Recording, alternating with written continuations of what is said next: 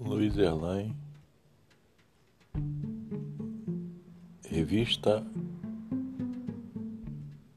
Dívida Eterna, com a novela Quatro Sogras no Céu e um Genro no Inferno.